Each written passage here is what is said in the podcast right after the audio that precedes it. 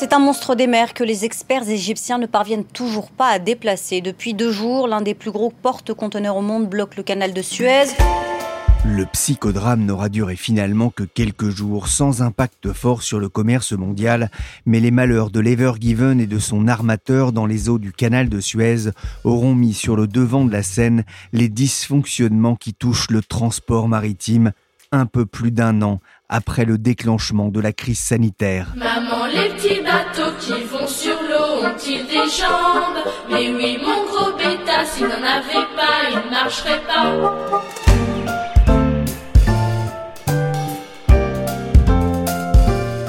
Je suis Pierrick Fay, vous écoutez La Story, le podcast d'actualité des échos, et on va essayer de comprendre aujourd'hui pourquoi le transport maritime ne marche finalement pas si bien que ça. Voilà les gars de la marine. Quand on est dans l'école bleue, on n'a jamais froid aux yeux. Partout, du Chili jusqu'en Chine, Et oui, les marins ne comptent pas pour du pralin. Le commerce maritime reste le maillon fort du commerce mondial. Il assure à lui seul entre 80 et 90% des échanges intercontinentaux de marchandises. Les bateaux transporteraient d'un continent à l'autre entre 8 et 9 milliards de tonnes de produits et objets divers chaque année. Ni les avions ni les trains ne semblent en mesure pour l'instant de concurrencer la mer. Et pourtant, le transport maritime serait aujourd'hui au bord de la crise de nerfs. C'est ce qu'a écrit Anaïs Moutot dans une enquête écrite pour les Éco Weekend. Bonjour Anaïs. Bonjour Pierrick. Vous vous êtes rendu il y a quelques semaines au port d'Anvers, qui n'a rien à voir avec celui d'Amsterdam. C'est l'un des plus gros ports européens pour les marchandises Oui, c'est le deuxième plus gros port européen de conteneurs, après celui de Rotterdam aux Pays-Bas. Donc il y a un peu plus de 12 millions de conteneurs équivalents 20 pieds qui ont transité par ce port belge en 2020. Ils transportent euh, aussi bien des, chaises de jardin, euh, des robots de cuisine que des pièces pour euh, les voitures ou les vélos. Et l'équivalent 20 pieds, juste pour préciser, c'est l'unité de mesure qu'on utilise dans le transport maritime. Ça désigne des conteneurs de 6 mètres de long environ. Donc c'est un volume très important à comparer avec Rotterdam, qui a un volume d'environ 14 millions de, conteneurs équivalents 20 pieds. À quoi ça ressemble euh, un port comme celui d'Anvers Alors c'est gigantesque, hein. le, port il s'étend sur 13 000 hectares à l'embouchure de l'Escaut, qui est ce fleuve qui part de France, qui traverse la Belgique et un tout petit bout des Pays-Bas avant de se jeter dans la mer du Nord. Et donc c'est un port qui est plus compliqué à naviguer pour les navires qu'un port qui serait situé en bord de mer. Donc il y a un gros travail de navigation, il y a plusieurs écluses, etc. Et pour les porte-conteneurs, il y a trois immenses terminaux avec des grues vertes gigantesques qui déchargent les navires, qui sont de plus en plus massifs, hein, comme euh, l'Ever Given qui s'est coincé dans le canal de Suez. C'est des navires de 400 mètres de long. Donc moi, le terminal que j'ai pu approcher, c'est celui qu'on appelle le Deurgang Dock. Donc euh, voilà, mon flamand n'est pas parfait. Qui a été construit en, en 2005 et qui est situé juste à côté d'un des plus grands sites logistiques d'Europe que j'ai pu visiter aussi. Euh, donc il y a 28 entrepôts de 28 000 à 72 000 mètres carrés, donc c'est gigantesque. Et donc les conteneurs, ils sont déchargés soit par rail, soit par barge en fait, qui les amène sur l'eau. Et après, euh, les marchandises ressortent euh, via un balai gigantesque de camions. Donc il y en a entre 1000 et 1500 qui viennent sur ce site chaque jour récupérer des palettes de marchandises. Et euh, il y a aussi beaucoup de camions citernes parce qu'en vert, au-delà des marchandises, c'est un énorme port pour tout ce qui est pétrochimie. En fait, donc tout du long du port, on a les usines de Total, de Bayer, etc., avec d'énormes pipelines. Mais il y a aussi beaucoup de vracs secs, donc avec beaucoup d'échanges avec l'Amérique latine pour le café, le cacao, etc. Pour qu'on se rende bien compte, le port d'Anvers, c'est une superficie de 129 km, hein, c'est plus grand que Paris intramuros. C'est, dit-on, le moteur de l'économie belge, puisque la zone portuaire pèserait 4,8% du PIB du pays, avec 144 000 emplois directs et indirects. Chaque jour, des milliers de containers sont débarqués des navires. Il y passe 16 000 navires de fret chaque année, ça fait plus de 40 par En tout, 190 millions de tonnes de marchandises, du boulot notamment euh, pour les 6500 dockers qui gèrent notamment le transbordement des containers. Je voudrais d'ailleurs faire une petite parenthèse, Anaïs. J'ai lu dans votre article que l'origine du conteneur est finalement assez récente. Oui, en fait, on a commencé à utiliser des, conteneurs dans le transport maritime qu'à la fin des années 50. Auparavant, on envoyait uniquement les, marchandises en vrac euh, ou dans des tonneaux. En fait, les, les premières tentatives d'utiliser des conteneurs euh, en bois puis en acier, c'est au niveau du train euh, aux États-Unis au début du XXe siècle, mais ça n'a pas pris. Et puis en fait, en, en 1956, on a un homme qui s'appelle euh, Malcolm McLean, qui est un des plus gros transporteurs routiers américains et il en a marre des embouteillages gigantesques sur les autoroutes côtières pour les camions de son entreprise. Et du coup, il se dit qu'il gagnerait du temps en envoyant ses marchandises par bateau entre deux villes sur la côte est des États-Unis. Et donc, ce qu'il va faire, c'est qu'il va acheter un pétrolier. Euh, à l'époque, il y en avait pas mal qui restaient de la, de la Seconde Guerre mondiale, qui était pas très cher.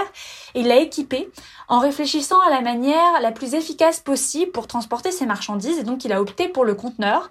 Et donc, en fait, on a un peu le, voyage inaugural. C'est le 26 avril 56. On a ce pétrolier euh, qui quitte Newark, dans le New Jersey, chargé de 58 boîtes et qui accoste 5 jours plus tard à Houston pour un coût de 18 cents la tonne contre 5 dollars pour un vraquier. Donc euh, on peut très bien s'imaginer qu'avec cette équation économique, cette boîte va rapidement essaimer partout dans le monde d'abord sur l'Atlantique, puis l'océan Pacifique avec euh, la guerre du Vietnam, et puis petit à petit partout, et aussi sur les liaisons ferrées.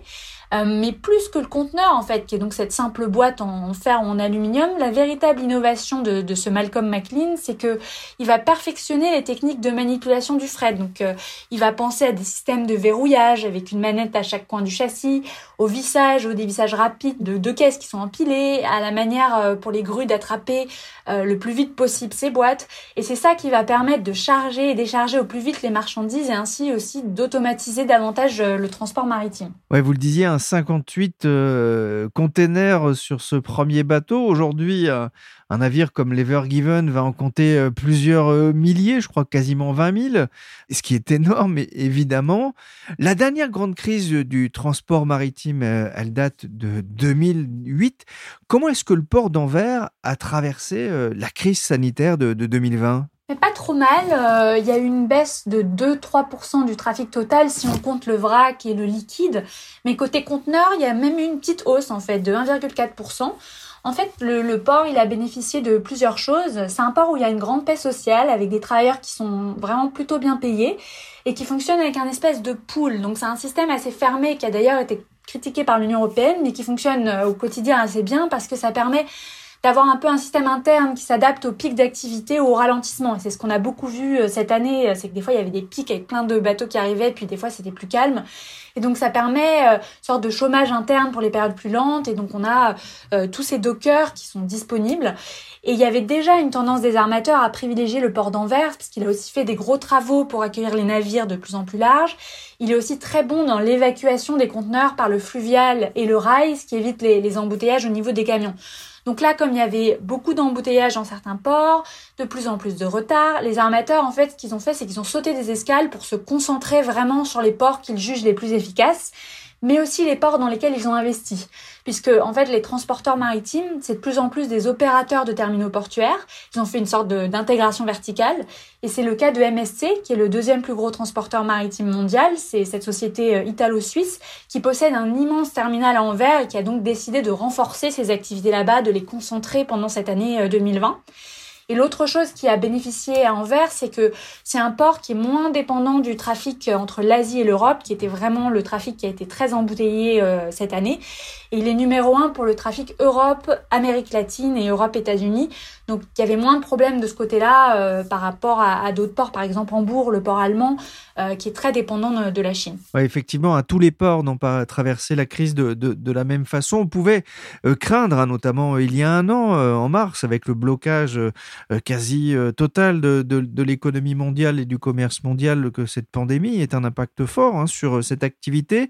il y a quand même quelque chose qui contrarie ou en tout cas qui complique la tâche des autorités portuaires. Ce sont les, les Oui, euh, en fait, euh, c'est très compliqué euh, au niveau de l'équipage avec le Covid. Normalement, en fait, quand un porte-conteneur arrive dans un port, il attend à la station de pilotage. Et là, le port envoie son propre pilote pour aider le, commandant du navire à entrer, à amarrer. Sauf que là, il y, avait souvent des soupçons de Covid-19 et ça prend du temps d'avoir les résultats des, des, tests. Donc en fait, les pilotes pouvaient pas monter à bord et donc ils devaient piloter le navire à distance depuis le remorqueur qui était devant le navire. Et puis après, s'il y avait des cas de Covid confirmés, bah, l'équipage ne pouvait pas débarquer, donc le bateau peut pas repartir, donc les navires attendent à quai plus longtemps, etc., etc. Donc ça a grandement compliqué euh, la fluidité des, des flux.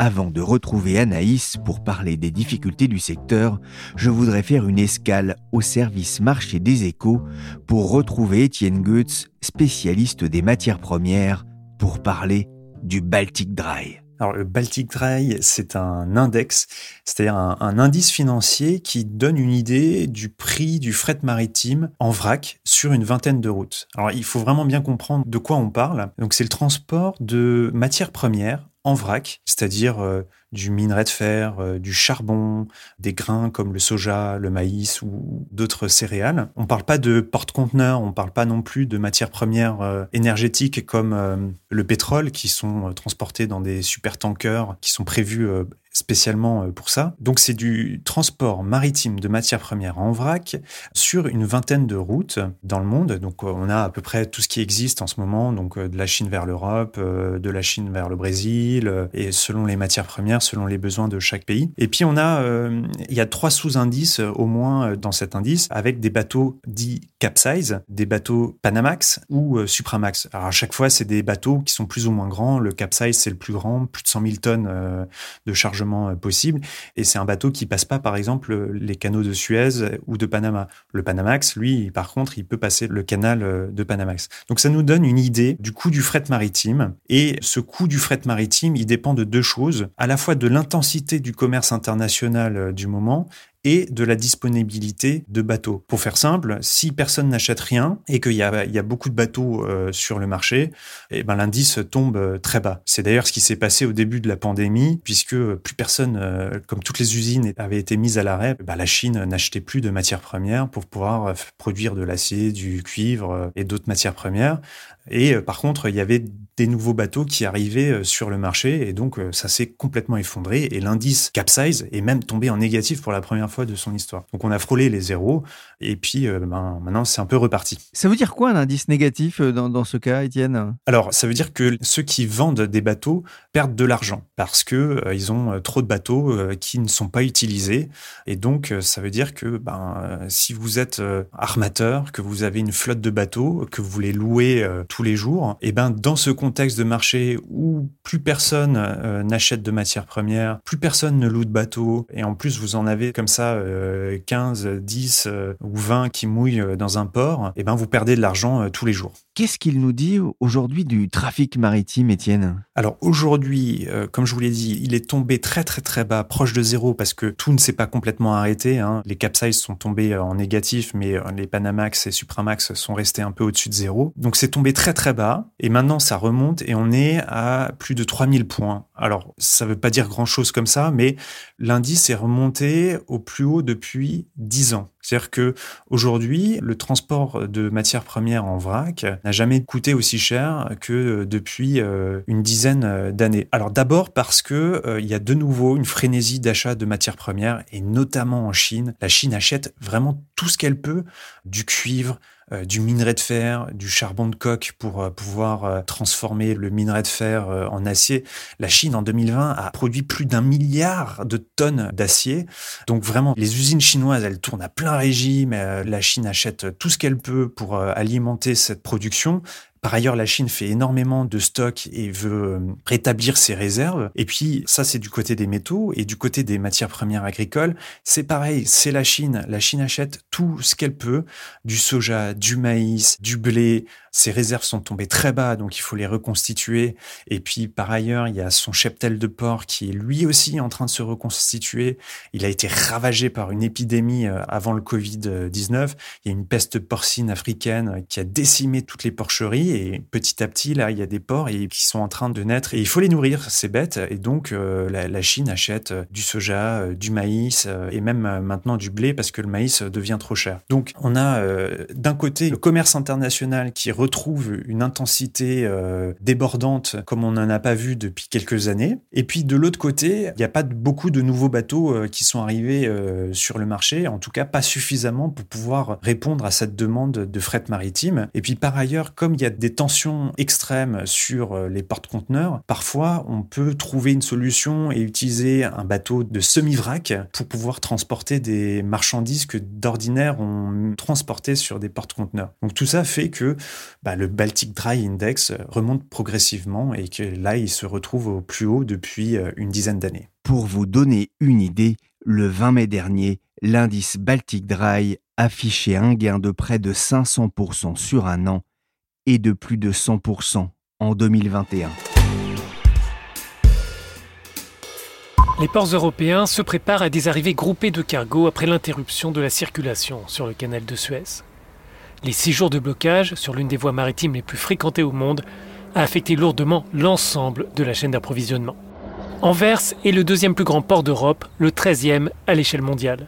Les autorités portuaires s'attendent à des perturbations pour de nombreux mois. Six jours de blocage sur le canal de Suez et l'impact pourrait se faire sentir un peu plus longtemps à l'écoute de ce reportage d'Euronews. Cela pourrait entraîner un embouteillage de 40 géants des mers devant le port d'Anvers, venant un peu plus compliquer l'équation pour le transport maritime. Anaïs, je reviens vers vous. On a vu avec Étienne que les cours du Baltic Dry s'étaient envolés. Ça concerne le transport de vrac. Comment ont évolué les prix des transports par conteneur Alors le, prix des conteneurs s'est envolé. Euh, donc on a certains prix, des fois ça a été multiplié par 5, par exemple entre un Shanghai et Le Havre euh, à la fin de l'année dernière, au moment de Noël, c'était la folie. En fait, la raison pour laquelle ces prix s'envolent, c'est parce qu'il n'y a pas assez d'offres de porte-conteneurs par rapport à la demande. En fait, ce qui s'est passé, c'est qu'au départ, donc quand la pandémie a démarré, il y a un an, on s'attendait à un effondrement de la consommation. Les armateurs, ils se sont dit, oulala, euh, nos prix vont s'effondrer. Donc en fait, ils ont retiré 30% de leurs navires, 30% de leur capacité. Sauf qu'en fait, avec le soutien euh, massif de l'économie euh, par les, gouvernements américains et européens, le pouvoir d'achat il s'est pas effondré en fait. Et euh, on a vu dès l'été des, des, commandes de produits gigantesques, surtout fabriqués en Asie. Et donc, en fait, ce qui s'est passé, c'est qu'il y avait, y avait plus assez de bateaux. Et donc, les prix ont explosé.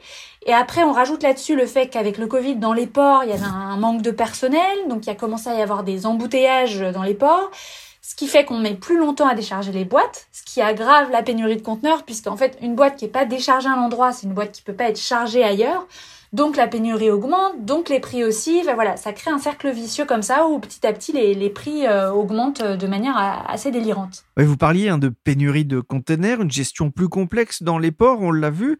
À ça s'ajoute un, autre problème aussi dans certains pays et qui, gêne la fluidité et qui est importante hein, euh, dans ces conditions, c'est la, pénurie de chauffeurs routiers. Oui, il euh, y, avait déjà une pénurie de chauffeurs routiers avant le Covid. Hein. c'est un métier qui est pénible et qui peine à recruter, notamment aux États-Unis. Et ça a été aggravé par la pandémie, puisque bon, bah, ça a créé pour beaucoup de, gens des difficultés. Des fois, ils devaient garder leurs enfants. Enfin, les gens dû, voilà, ça fait qu'il y avait quand même moins de main d'œuvre. Donc, les conteneurs mettent énormément de temps à quitter le port, et une fois qu'ils arrivent à l'entrepôt, bah, ils y restent longtemps parce qu'il n'y a pas toujours de camionneurs pour les ramener, donc ça aggrave euh, la pénurie de conteneurs. Alors ces problèmes rencontrés par le, transport maritime ne sont pas sans conséquences pour euh, les entreprises. On pense notamment à celles qui exportent ou importent des, produits frais. Oui, ça a eu beaucoup de conséquences. Euh, moi, j'ai parlé à, la directrice générale d'une société qui s'appelle Eurodeluis, qui est une entreprise française qui existe depuis une vingtaine d'années, qui est basée à, à et qui exporte des fromages comme les marques Président ou Société ou des biscuits comme la marque Gerblé, vers le Maghreb, vers l'Asie, vers les Émirats arabes unis. Et là, elle me racontait qu'elle a vu son coût de transport passer de 7 à 20% de son chiffre d'affaires en un an. Donc elle était obligée en fait d'augmenter le prix de certains produits qui pouvaient supporter une petite hausse 30, euh, 40 centimes de plus comme le miel et de créer des conteneurs où elle panachait ses produits avec d'autres à moins forte valeur ajoutée euh, qu'elle pouvait pas augmenter. Par exemple, le, le pain en tranche jaquet.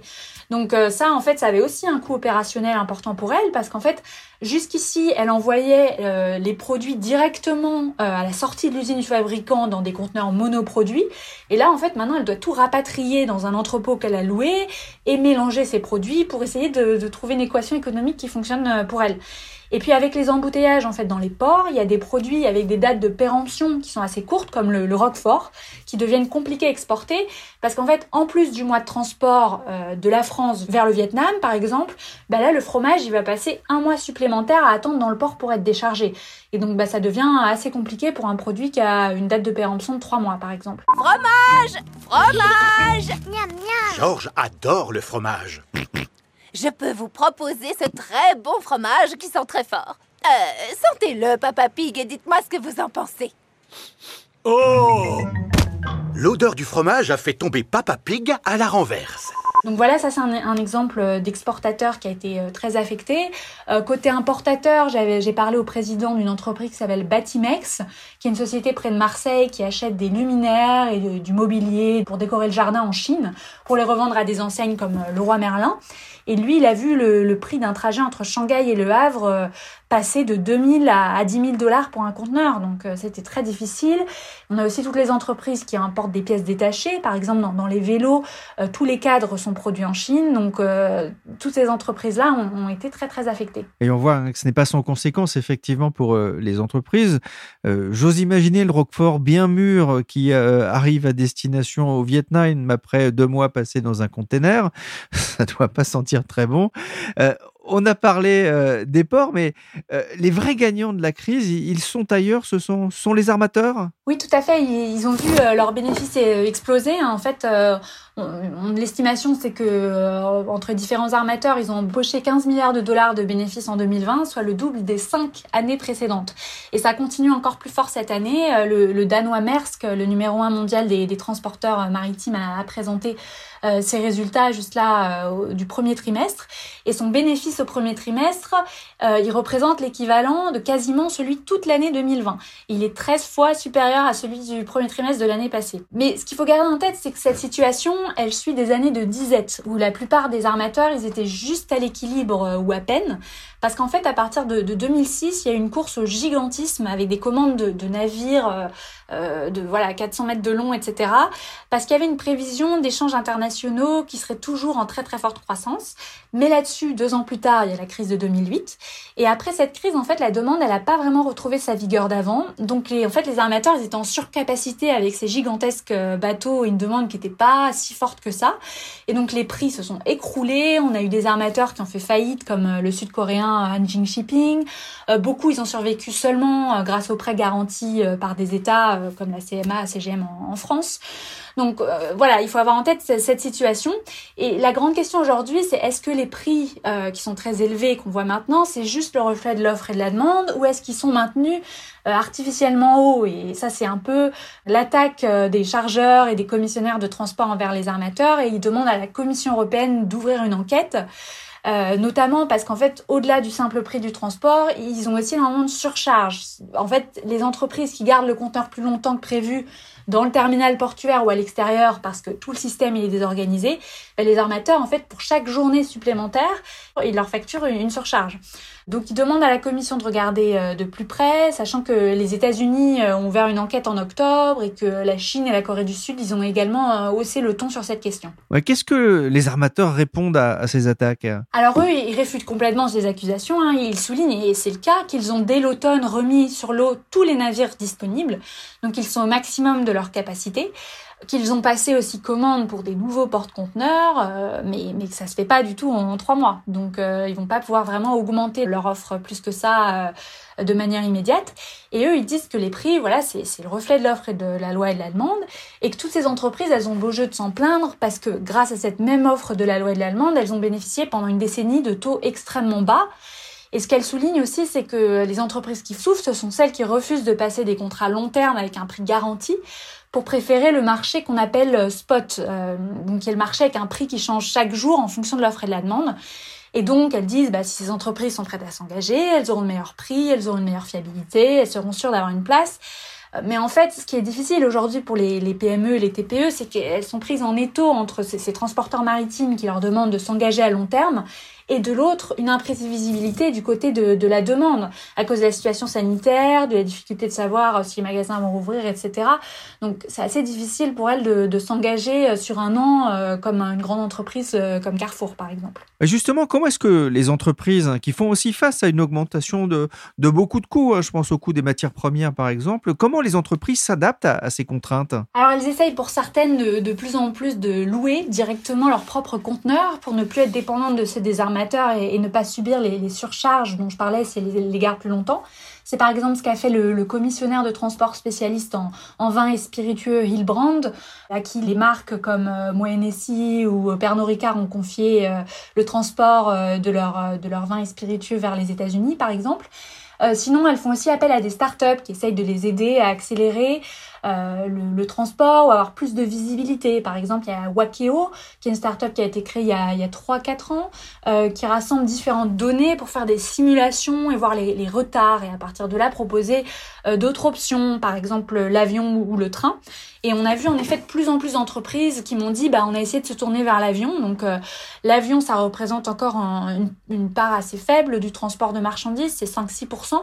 Mais en fait c'était pas évident non plus parce que cette année la majorité des, avions passagers euh, n'ont pas volé. Euh, et en fait, la moitié euh, du transport de marchandises par avion se fait normalement dans les soutes des avions passagers. Donc il n'y avait pas énormément de place. Alors ça a relancé l'activité des avions cargo, donc des avions qui sont dédiés au transport de marchandises, hein, très utilisés par DHL, FedEx ou aussi Amazon qui a sa propre flotte. L'autre option, c'est le train. Euh, et donc euh, là, c'est quelque chose que la Chine a beaucoup développé vers l'Europe dans le cadre de son programme des nouvelles routes de la soie mais ça reste encore des volumes qui sont pas très importants par rapport euh, aux navires gigantesques. Par exemple, en fait, euh, si on prend les mois de janvier et février, on a eu 2000 trains euh, de fret entre la Chine et l'Europe. Ils ont transporté 200 000 conteneurs, un peu plus de 200 000 conteneurs. C'est deux fois plus que l'année dernière à la même époque, mais ça représente seulement l'équivalent de 10 gros porte-conteneurs. Donc c'est pas du tout grand chose. Hein. Il faut avoir en tête qu'il y a 6000 porte-conteneurs sur les, sur les océans ça convient pas à toutes les marchandises parce que ça, ça se coupe plus sur les rails, etc. Donc euh, voilà, ils ont essayé, il y a des entreprises qui ont essayé toutes ces solutions, mais au final, elles, me disent toutes que euh, ça permet pas de remplacer le, le volume qu'elles envoient par les porte-conteneurs.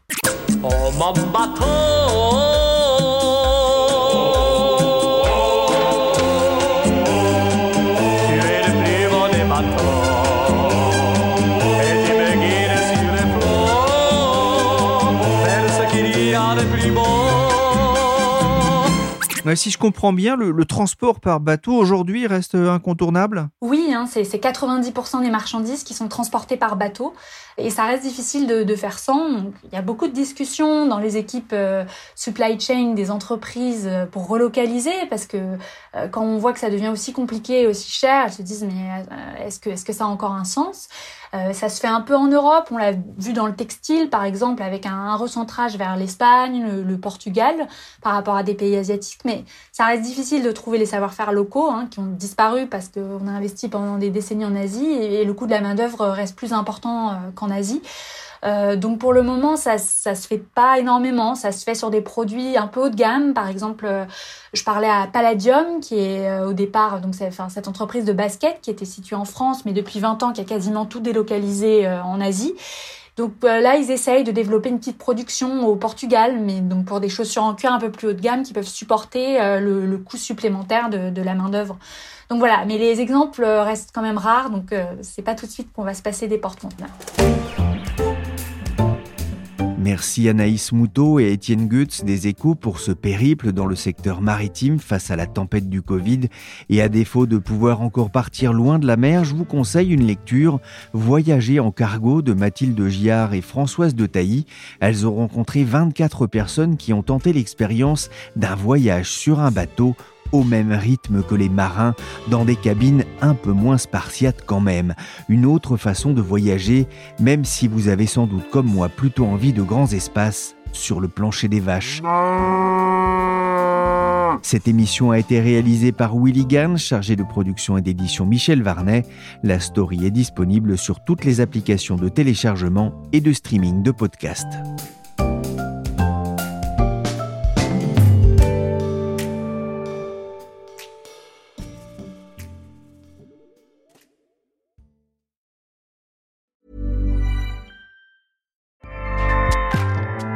ACAST powers the world's best podcasts. Here's a show that we recommend. Hi, I'm Jesse Cruikshank. Jesse Cruikshank. I host the number one comedy podcast called Phone a Friend. Girl, let's phone a friend. Not only do I break down the biggest stories in pop culture with guests like Dan Levy and members of InSync, I do it with my own personal boy band singing jingles throughout. Because it's my show. It's your show, girl. New episodes of Phone a Friend. Yeah. Drop Thursdays wherever you get your podcasts. So work it, girl. Yeah, work it. Okay, that's enough. ACAST helps creators launch, grow, and monetize their podcasts everywhere. ACAST.com.